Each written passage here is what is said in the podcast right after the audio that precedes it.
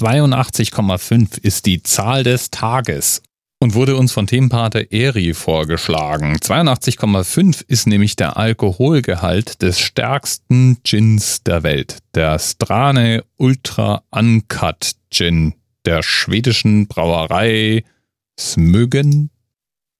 Mit den 82,5% Alkoholgehalt ist dieser Gin jedenfalls ein Rekordhalter. Und zwar hält die Brauerei damit den Rekord für den stärksten kommerziell erhältlichen Gin der Welt.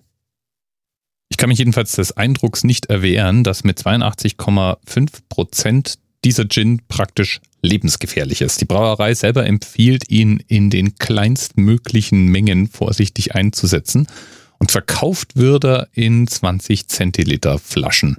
Also nicht die übliche große Darreichung, sondern doch eine sehr, sehr kleine Größe. Das Besondere ist an diesem Gin auch, dass er wohl nicht ganz so leicht herzustellen ist. Überwiegend schmeckt man im Gin Wacholder und Koriander. Aber was genau in diesem Gin ist, wechselt von Hersteller zu Hersteller. Ingwer, Muskat, Orangenschalen, Paradiesapfelkerne, all das kann in der Gin-Herstellung eine Rolle spielen. Etwa 120 verschiedene Zutaten als Aromen können zum Einsatz kommen.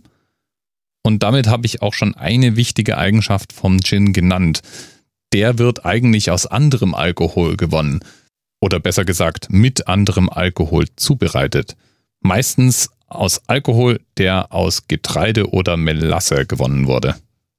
In diesen Alkohol legt man dann eben die verschiedenen Gewürzstoffe ein oder leitet ihn über einen Verdampfungsprozess über diese Gewürze. Und das Ergebnis ist dann der charakteristische Gin-Geschmack, den man in einer Menge Cocktails kennt. Natürlich insbesondere der Martini oder der Gin and Tonic. In der Europäischen Union muss Gin mindestens 37,5% Alkoholgehalt haben. Das schafft natürlich unser Beispiel locker. Und der Hauptgrund, warum die meisten Gin-Abfüllungen zum Teil deutlich stärker sind, liegt am Geschmack.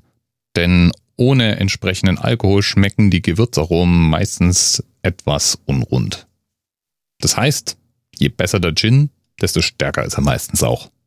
Lieben Dank also nochmal an Eri und Prost! TMRS 10, 9, 8. The experience of 47 individual medical officers. Was hier über die Geheimzahl der Illuminaten steht. Und die 23. Und die 5. Wieso die 5? Die 5 ist die Quersumme von der 23.